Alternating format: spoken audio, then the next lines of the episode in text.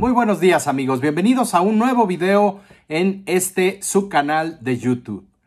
El día de hoy vamos a hablar de un tema que me parece interesante el día de hoy, un tema que refleja mucho la, los cambios y el estado de la Fórmula 1 2022.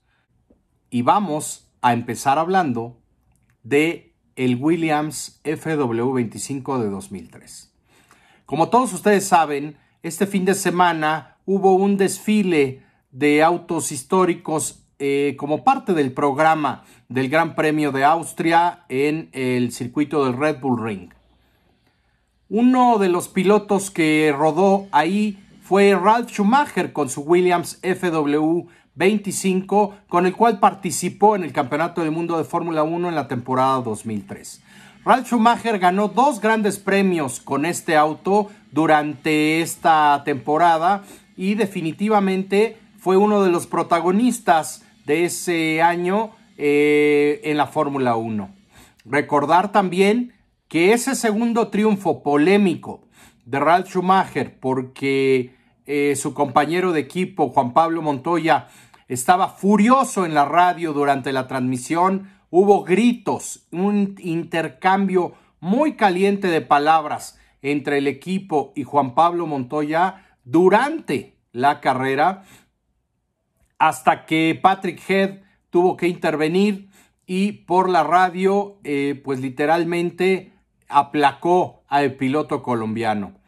Bueno, todo esto sucedió eh, durante ese Gran Premio en Magny-Cours 2003. Al final de la carrera, Juan Pablo Montoya estaba muy molesto por lo que él creía era una traición dentro del equipo y bueno, derivó todo esto en que Juan Pablo Montoya terminara firmando un contrato con McLaren para correr en la temporada 2005. Ese, esa rabieta de Juan Pablo terminó con eh, el, digamos, la relación, quebró la relación que tenía con la dirigencia de Williams, tanto con Patrick Head como con eh, Frank Williams. En el año 2004, Juan Pablo, bueno, no tuvo un auto eh, tan competitivo como en 2003 y lamentablemente tuvo que irse ya nada más con una última victoria en el Gran Premio de Brasil 2004.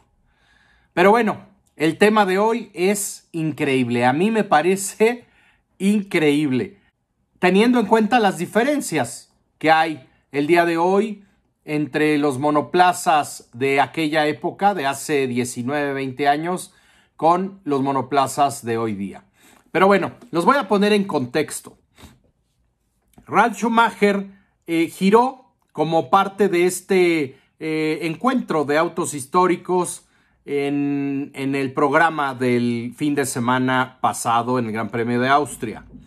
Eh, participó Ralph en este desfile de leyendas y eh, a pesar de que tiene o tenía literalmente casi 20 años eh, eh, de haber corrido en este auto, Ralph Schumacher se, se sorprendió porque tanto el asiento de aquella época como los cinturones de seguridad le quedaron perfectos.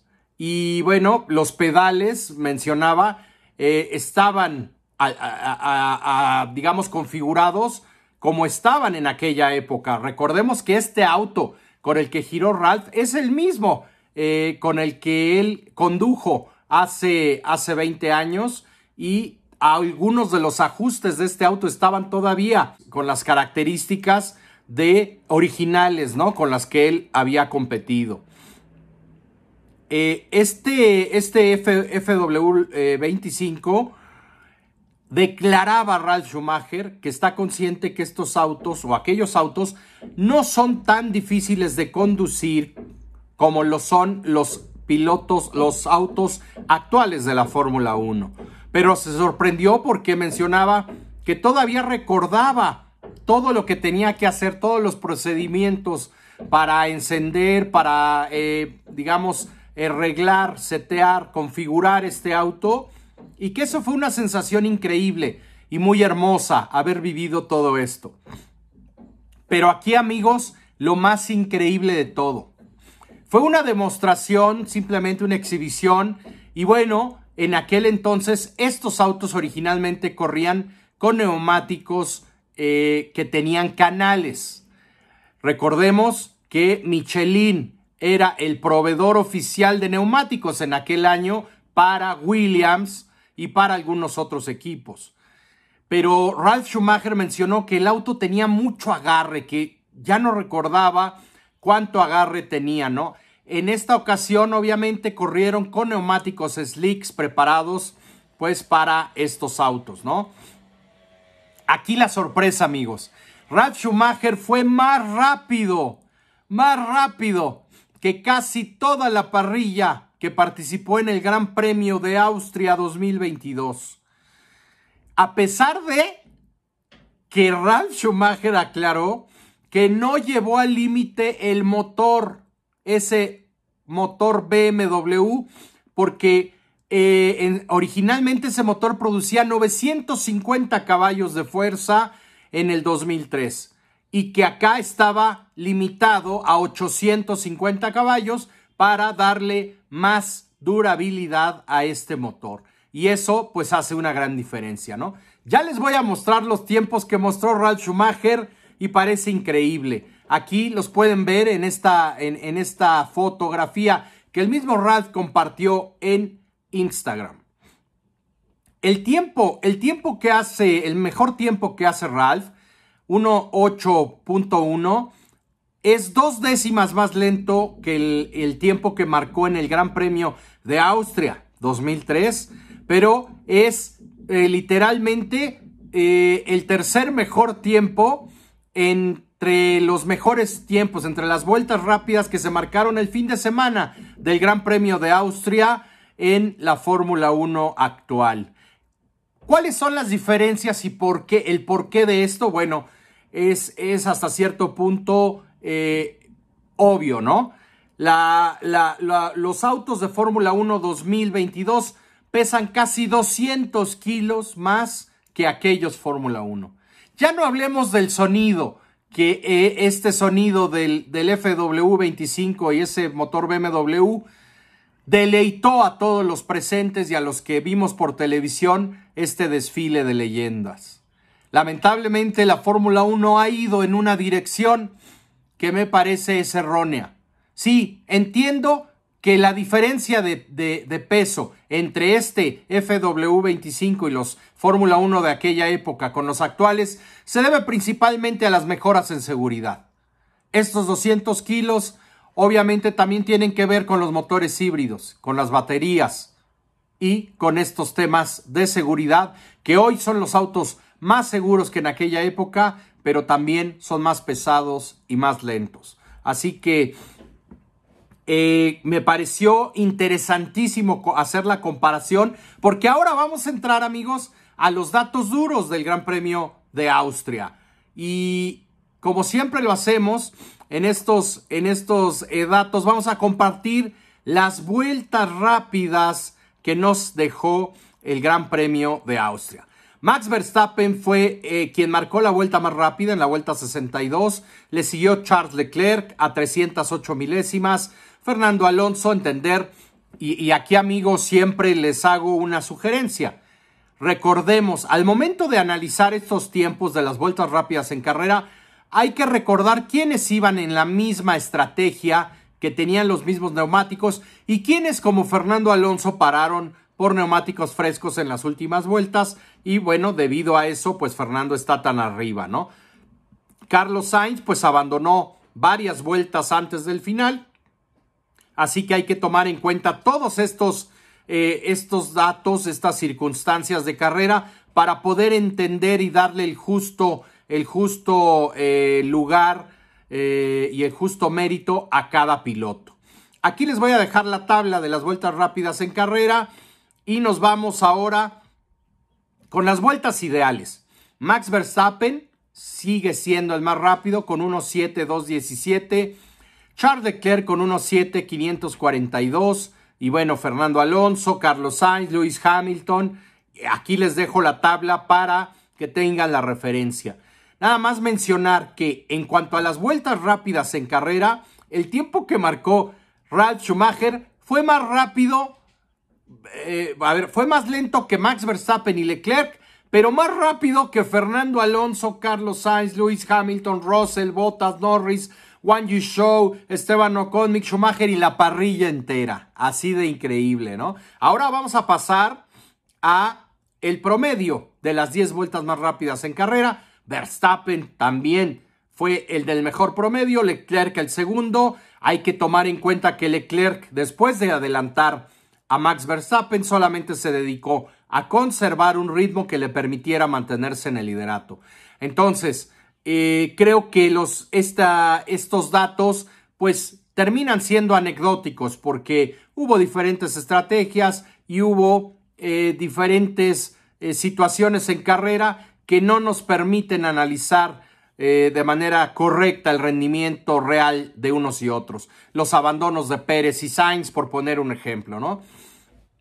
Se ha hablado mucho durante el fin de semana de que eh, hasta cierto punto Carlos Sainz estaba peleando la carrera con Leclerc y Verstappen, ¿no? Antes del abandono. Pero analizando los tiempos de Charles Leclerc y Carlos Sainz, unos y otros, vuelta a vuelta durante todo el Gran Premio, nos podemos dar cuenta cómo una vez más Charles Leclerc fue muy superior a Carlos Sainz en ritmo.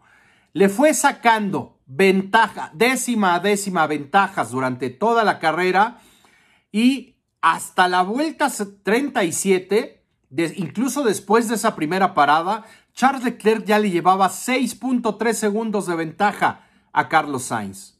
Entonces, creo yo que no hay mucho espacio para la polémica. Aquí podemos ver en esta tabla eh, la diferencia que había entre ellos en tiempos.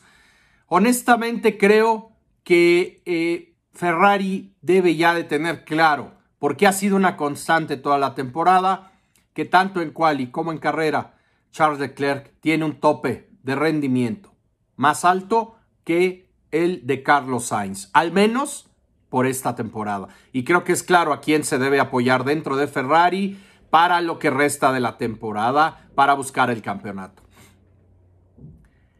Pasamos ahora a los tiempos más rápidos en la trampa de velocidad del fin de semana. Valtteri Bottas fue el más rápido con 321.8 kilómetros por hora, seguido por Max Verstappen, 321.5 kilómetros por hora en la trampa de velocidad. Y después viene Albon, Alonso, Vettel, Zunoda, Gasly, Norris, Latifi, Magnussen, Hamilton. Vean nada más hasta dónde está Hamilton. Literalmente quedó en la eh, undécima posición en la trampa de velocidad. Le siguió Mick Schumacher, Lance Stroll, Juan Show, George Russell, Esteban Ocon. Y vean nada más el primer Ferrari hasta dónde aparece. Charles Leclerc eh, literalmente estuvo con 313.7 kilómetros por hora en la trampa de velocidad a 7 kilómetros, 7.1 kilómetros más, eh, perdón, 8.1 kilómetros por hora más lento en la trampa de velocidad que Max Verstappen. Así que creo que sigue, sigue demostrando eh, Red Bull una superioridad en la velocidad tope, porque la configuración de Ferrari ha sido distinta y de eso vamos a hablar mañana. La diferencia de reglajes ha sido eh, grande entre ambos y, y, a pesar de mantener esa ventaja Red Bull en, en recta, la tracción que tiene hoy día Ferrari con esa configuración de más carga le estaba dando la ventaja y le dio la ventaja tanto en degradación de neumáticos como en, eh, pues en, la carrera en sí, ¿no? En un rendimiento global fue mejor Ferrari que Red Bull porque este no logró durante ningún momento del Gran Premio mantener un rendimiento óptimo en sus neumáticos. Así que amigos, hay mucha data, mucha data interesante que analizar de este fin de semana. Y bueno, pues solamente me quedo con la reflexión. Ralf Schumacher con un auto de hace 20 años fue más rápido que casi toda la parrilla del Gran Premio eh, de Austria 2022. Ahí se los dejo de tarea, amigos. Eh, nada más invitarlos antes de irnos a que se suscriban al canal si no lo han hecho ya Por favor, dejen sus comentarios y sus likes. ¿Qué opinan de todo esto y cómo ha evolucionado la Fórmula 1 en los últimos 20 años? Sin más por el momento, nos vemos a la próxima amigos. Hasta pronto.